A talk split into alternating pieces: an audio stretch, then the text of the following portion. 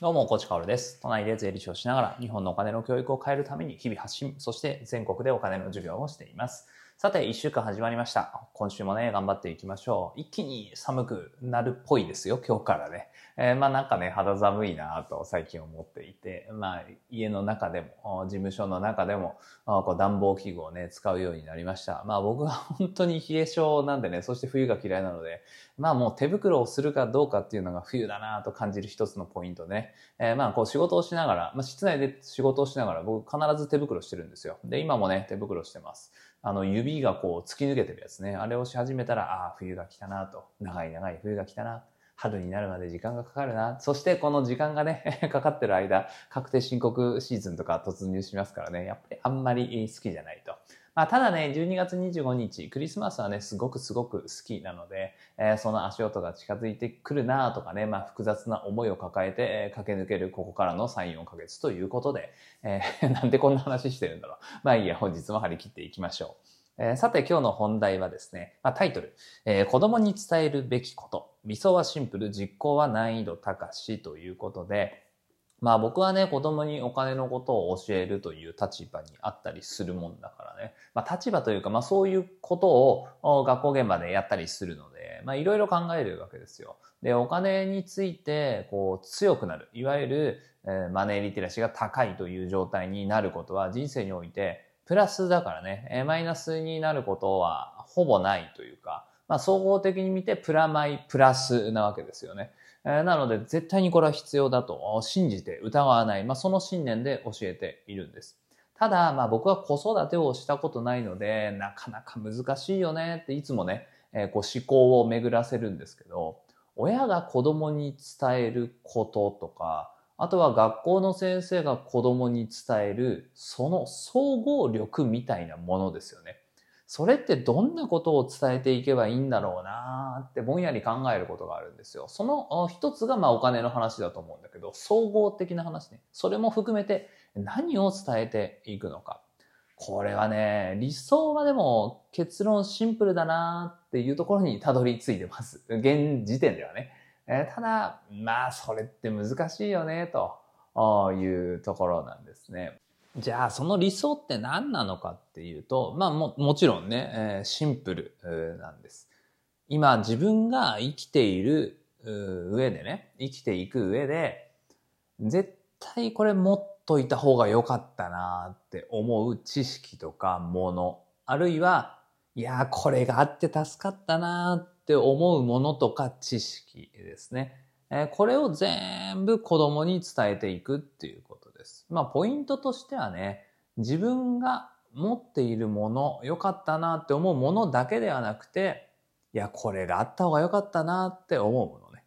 僕の軸、お金というところで言うんであれば、お金について学んでね、お金に強くなって、なんかいい感じで、えーこう資産形成をできたり、ロジカルに、えー家計改善のこと、マネーリテラシーのことを考えられる人っていうのは、とってもポジティブに生きてるんですよね。で、人生はかなり上向いていると思うんですが、一方で、めちゃくちゃ後悔してるんですよね。まあ、誰しも後悔している。口を揃えて言うのが、もっと早くお金について学びたかったなって言うんですよ。で、僕もその類というか、あそこに分類される人間でね、やっぱり30を超えてから独立をする前後ぐらいから真剣に学び出したんです。税理士っていうのは税金については詳しいんだけれど、別にそれを日常生活に活かせるわけではなくて仕事として使っているだけだからね。えー税理士イコールマネーリテラシーが高いなんていうのは全然そんなことなくて、えータックスリテラシーが高いだけでマネーリテラシーが低かった僕がそこにはいたんですよね。30前後の頃はね。えーでもそこから学んで、いや、もっと早く学びたかったな。20代前半からこれ知ってたら、だいぶ人生変わったよなって思うんですよね。だからまあ僕はね、発信をしていくと、同世代ぐらいに情報が届くことが多いので、後悔してる人っていうのは多いですよね。えー一方で、こう、今20代前半とかでね、えー僕が今持ってる知識の大体を知ってる人とかも結構いるわけで、そういう方っていうのはやっぱりすごいなと。まあ、その社会は明るいなと。そういう方がこう社会を作っていくんであれば日本社会は明るいなって思うこともあります。話がね、大いに脱線しましたが、まあそういうものも含めてですね、自分が、ああ、これ持っててよかった。これ、この知識あってよかったって思うものだけではなくて、いやー、これがあるともっと良かったよなーっていうものね。僕だったら英語とかもそうかもしれないね。まあ英語についてはね、これから学ぼうかなと思ってますけど、まあそういうものを子供に伝えていくっていうのが、まあ理想を考える上での第一歩だと思うんです。が、まあここまでは実は伏線で、今言ったものですね。これを子供に伝えていくと、大きく間違う可能性っていうのがあるんですよね。まあ、それだけで全然足りないっていうことなんです。まあ、ここが、その 難しいよっていうところなんだよね。僕らがいいなって思うもの、これがあってよかったな、この知識があって助かったな、もっとこれがあったらよかったなって思うのは、今だと2023年11月現在においてなんですよね。でも子供たちが社会に出てこう活躍するのは10年後とか20年後なんですよ。なので理想としては伝えるべきは20年後、10年後の未来においてこれを持っているといいぞ。この知識があるといいぞ。それを伝えないといけないんですよね。無理じゃないですか。もうシンプルに、理想はシンプルですよ。伝えるべきことはシンプル。10年後、20年後、彼らが大人になった未来で必要になるもの。それを伝える。でも、無理ですよね。だから結論ね。結論何をするかっていうと、どんな時代が来ても考えられる思考力っていうのをどんどんどんどん与えていくっていうのが一番重要かなって思います。で、その思考力を養う方法っていうのはたくさんあると思うんだけど、あでも、まずはやっぱり前半の部分を伝えていけばいいと思うんですよ。今、お父さんお母さんは、まあ、例えば子供を指導する立場の大人たちは、こういうものを必要としている。こういうものがあれば人生はより良くなるし、こういう知識を持っていれば生活は向上する。そしてこういうことができれば社会は向上する。これを伝えていくんですよね。で、その時に一緒に子供たちと考えたいのは、じゃあなぜこの時代においてね、2023年においてこの知識が有効なんだろうね。っていうことを一緒に考えるわけです。まあ大人がその答えを持っていたとしても一緒に考えるってことですね。これがやっぱりね、その時代に合わせた何が必要かっていうのを考える思考力につながっていくと思うんですよ。だから僕らはあ子供にね、まあ、やんやんやんやん言いたくなるんですよね。それは子供の未来のためですよ。子供が幸せになるために、やんやんやんやん言いたくなるんだけれど、教えるべきこと、伝えるべきこと、携える力っていうのはシンプルで、ここだと僕は思います。なので、お金の知識としてはね、例えば僕の知識だったら、今通用するのはアメリカの株式は強いですよとか、全世界の投資信託に積み立て投資をしていくことが有効だとされてますよ。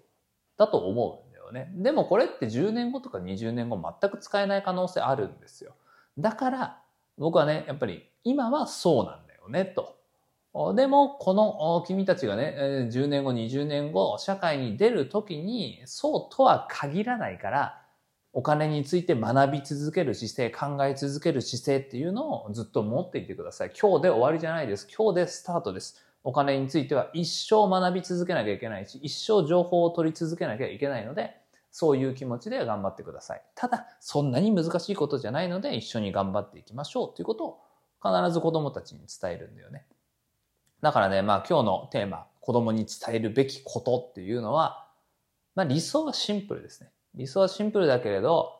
10年後、20年後彼らが社会に出るときにどうなってるか誰もわからないし、何が必要かも誰もわからないんですよね。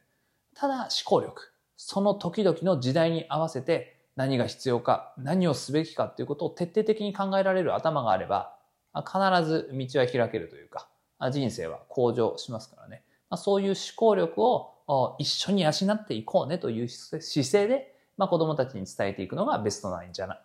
神々、ベストなんじゃないかなと思っています。さて、最後にお知らせです。えー、月曜日なのでね、えー、土日に放送したプレミアムリスナーのお話をしたいと思います。お話というか宣伝をしたいと思います。まあ、今ね、プレミアムリスナー土日にやってまして、土曜日はね、アップルというね、まあ、iPhone とか MacBook で有名な会社ありますよね。時価総額世界ナンバーワンのアップルのまあ、次の一手みたいな、まあ、次というか、まあ、最終的にどうなっていくかみたいな話をしました。これは先々週のプレミアムでも話したんですけど、先々週はね、金融の部分でアップルってやばいよねと、縦横無尽に、えー、活躍して銀行を一網打尽にするかもねっていう話をしました。で、えー、この土曜日に話したのは、AI と医療ですね。アップルっていうのは iPhone の会社でもなければ、MacBook の会社でもなければ、この年末に、えー、こう出てくるビジョンプロの会社でもないと。一番大きく育つ事業部、そして一番社会にインパクトを与えていくのは、今持っている情報をかける AI を活用した医療の分野であるという妄想に近い予測をしてますので、ただこれね、めちゃくちゃ面白かったです。自分で話をまとめててね。で、すこぶる好評だったと思いますので、えー、ぜひぜひ土曜日のね、放送を聞いてみてください。そして日曜日のプレミアムは仮想通貨の話ですね。えー、仮想通貨のバブルの足音が聞こえてきました。まあ、聞こえてきたっていうかね、もうほぼ足突っ込んでますね。片足突っ込んでる感じがしますね、社会は。で、まあ、その根拠っていうのを並べながら、その時、バブルが来たら何をすべきかね。これ、バブルの前に考えておかないと絶対うまくいかないですから。わあバブルになった、わあなんかすごいすごい価格が上がってるって言ってから動き出した人っていうのは大体いい結果を生まない。まあ、シンプルに言うと損をするので、バブルが起こる前にバブルでやるべき行動っていうのを考えておきましょう。えー、僕はこういうことをするよ。えー、指針みたいなものを話してますので、えー、ぜひ気になる方は放送の方ね、確認をしてみてください。それでは本日も張り切っていきましょう。素敵な一日をお過ごしください。最後まで聞いてくれたあなたに、幸あれ。じゃあね。